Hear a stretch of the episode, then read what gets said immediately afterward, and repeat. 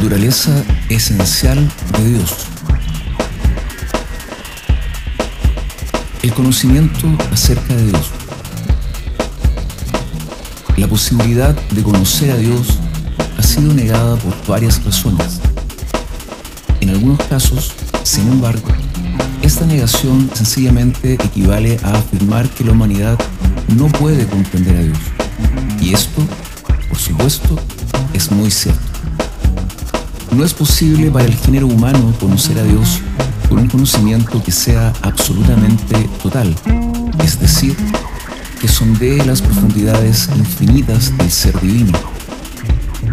Pero aunque podamos conocer a Dios solo en parte, este conocimiento es sin embargo real y verdadero.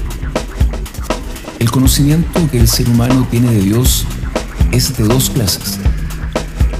Uno, conocimiento innato. Decir que el ser humano tiene un conocimiento innato de Dios no significa únicamente que aquel tenga una habilidad natural para conocer a Dios.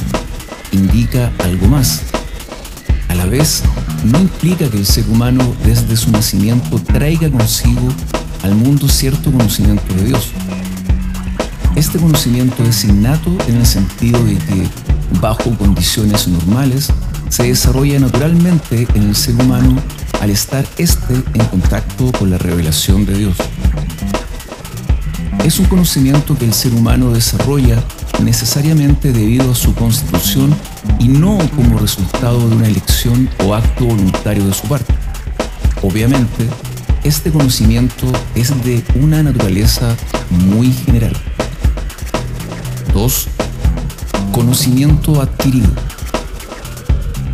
Por otro lado, el conocimiento adquirido se obtiene a través de la revelación general y la revelación especial de Dios. Este conocimiento no brota espontáneamente en la mente del ser humano, más bien es el resultado de una búsqueda consciente y continua.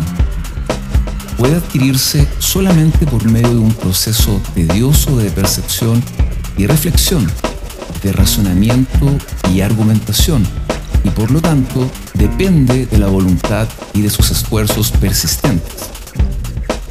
Aun cuando tal conocimiento es posible solamente porque el ser humano nace con la capacidad de conocer a Dios, este conocimiento adquirido lleva al ser humano mucho más lejos de los límites del conocimiento innato que éste posee de Dios.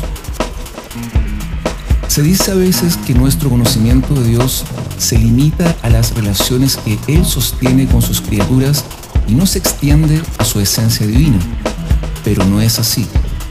No sería posible tener conocimiento de estas relaciones sin saber algo de la misma naturaleza de Dios y de la humanidad. En virtud de la autorrevelación de Dios, es posible para la humanidad lograr un conocimiento verdadero y real del ser de Dios, aunque este conocimiento es necesariamente limitado.